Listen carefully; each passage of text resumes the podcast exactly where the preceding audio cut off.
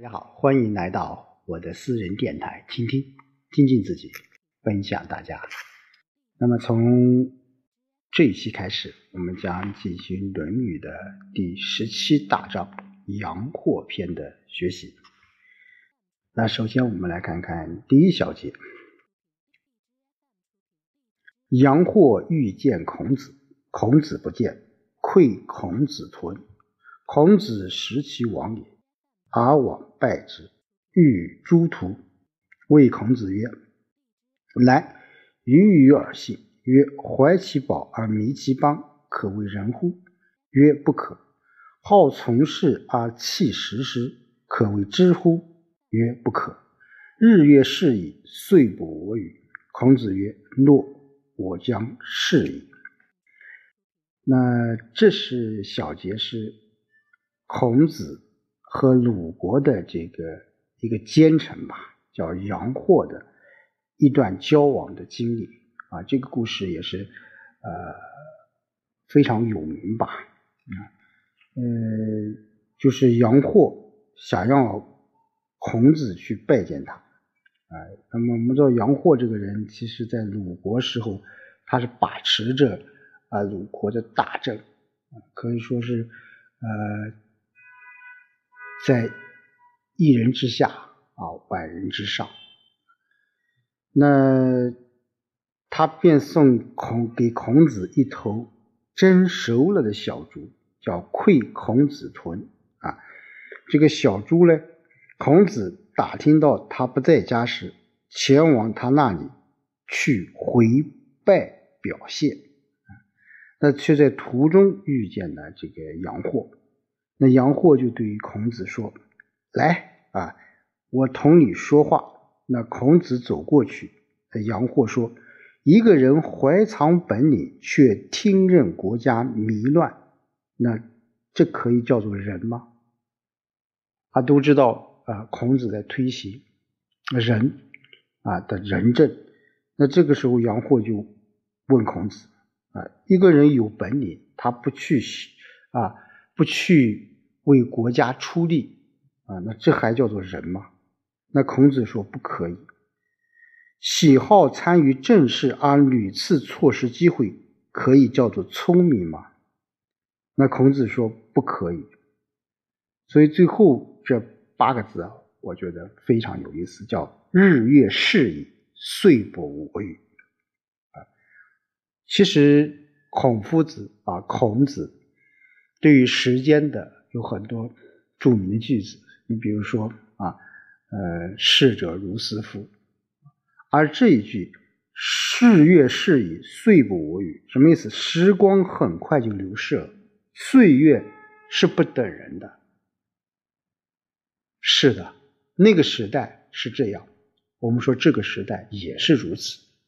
我们说时间是公平的，那时间它也是。不公平的，所以说怎么说啊？我们说公平的是时间，它不会因为你啊富有、贫穷啊，你人长得美、人长得丑而会有所改变，它会一如既往的啊存在下去，当然也是一如既往的丢失掉。所以孔子在这里面说：“日月逝矣，岁不我与啊。”就是时光过得很快啊，岁月不等人呐。那孔子说：“诺，我将事矣。”好吧，我将去做官了，我将去做官。嗯，这里面当然我们说，嗯，呃，是不是啊？孔子说他要去当官，当然，也许他对于当时的一种应急的一种做法。因为对于杨货啊，孔子心里清楚啊，在他，因为他在前期啊，他也在鲁国当了一段官，但是发现不适合啊，不适合，所以在这个时候，我个人觉得更多的是什么啊，是一种应变啊，是一种。偶然间与杨货在大街上遇到了他怎么去把这件事情给解决掉？他的一种应变策略当然，从某种程度上也印证了他孔子有所为和有所不为的这种参政原则。好，第二小节，子曰：“性相性相近也，习相远也。”啊，这句话很很很啊，呃，读过《三字经》啊，可以说是作为一个中国人吧，几乎应该说都知道呃这六个字吧，啊，性相近，习相远。那么这个也是说明了孔子是非常注重这种。后天教育的这种思想，就是说每个人人的本性是相近的，但后天的习性使人与人之间啊相差甚远。没错，我们说环境能够改变一个人，那时间同样也是会改变一个人。所以我们在时间的啊这种嗯空间里，我们想改变自己，那其实最主要的还是。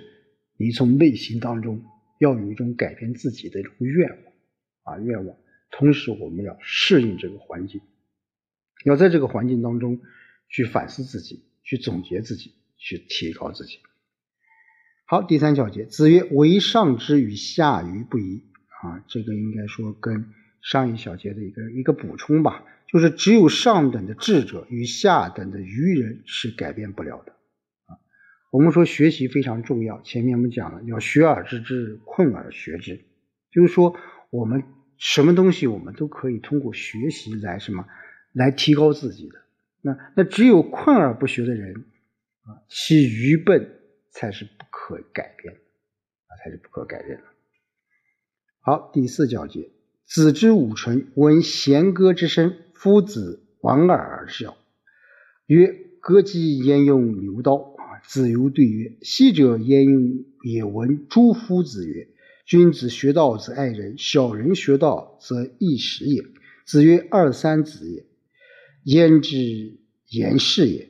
前言戏之耳。’啊，前言戏之耳啊，这里面有有有几个词语啊，我们现在用的非常多。你比如说啊，莞尔而而笑啊，现在也是一个成语吧。另外啊。”歌姬啊，焉用牛刀啊？歌姬焉用牛刀？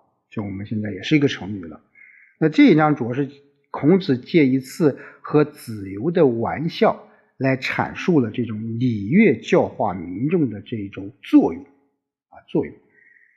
那武城是鲁国的一个小城，当时子游是这一个啊这一个小城的一个叫武城宰啊，也许是一个啊是一个叫。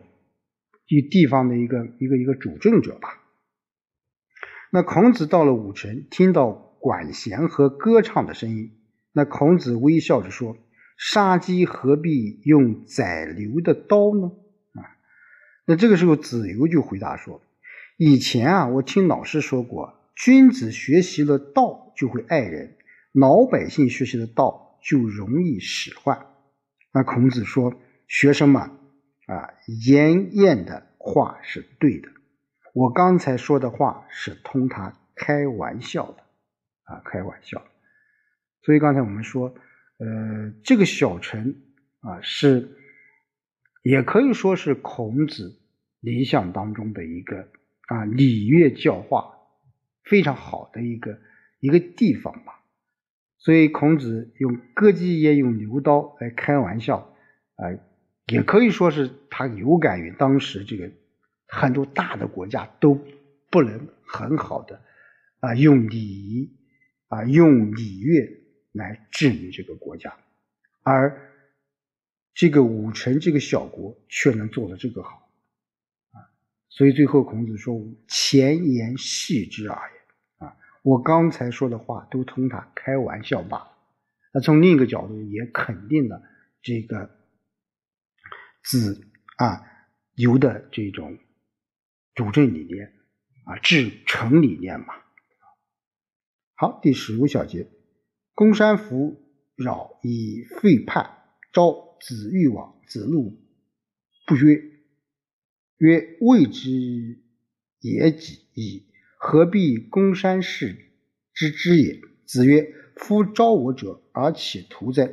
如有用我者，吾其为东周乎？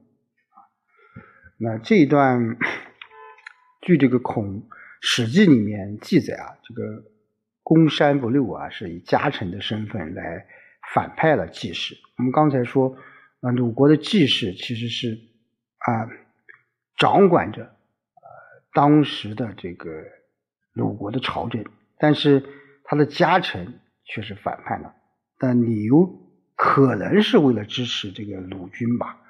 所以孔子欲应公山之招前去，是为了行人道于世啊。所以后面叫吾其为东周乎？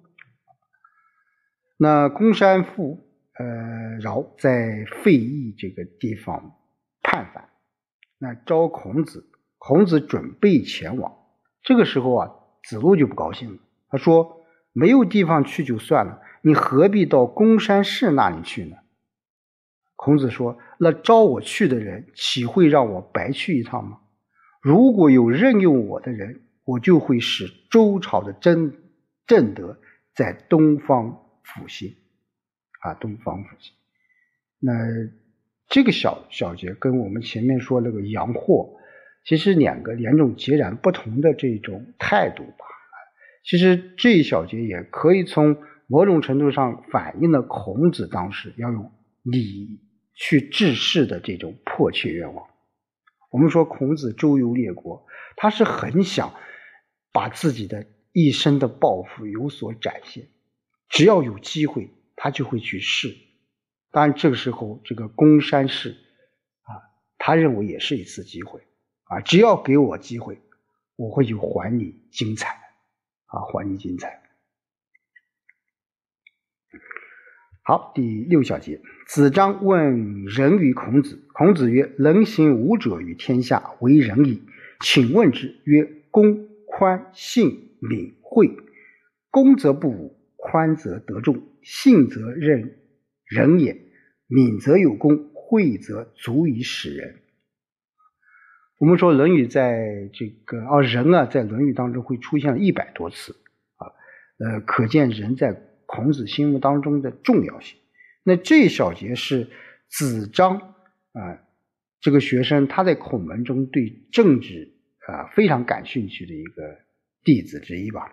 所以这个时候孔子对人他用了五个方面来讲实行人的具体做法啊，当然与前面。回答颜渊啊，回答这个这个曾子啊，其实还是有不同的。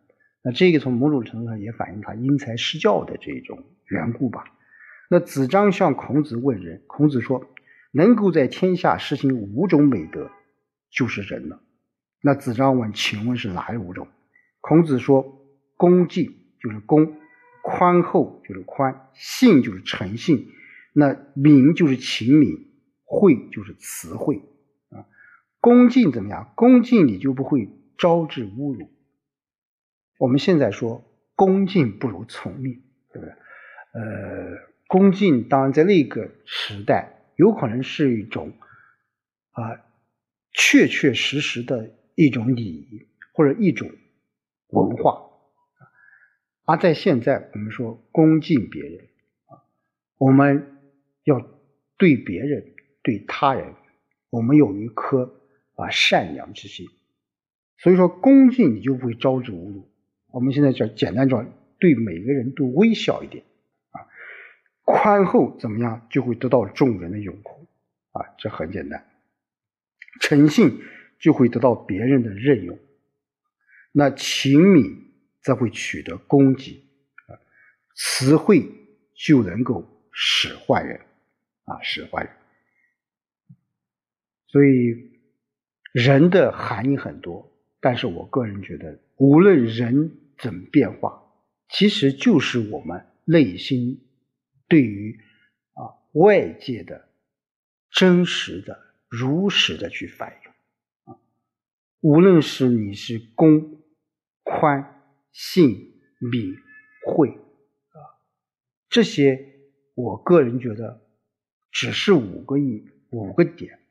其实我们说。一个人的成长，一个人的发展，啊，我们需要这些基本的东西，但是我个人觉得更为重要的是，你要适应这个社会，你要从内心当中真真切切的感受到，我要去适应这个社会，我要去适应这个环境，在这个大的前提下，我们去恭敬别人，我们讲诚信，我们讲情理，我们讲。宽厚，然后你才能够真正的成为一个明明白白的社会人。好，今天就和大家说到这里，我们下期再见。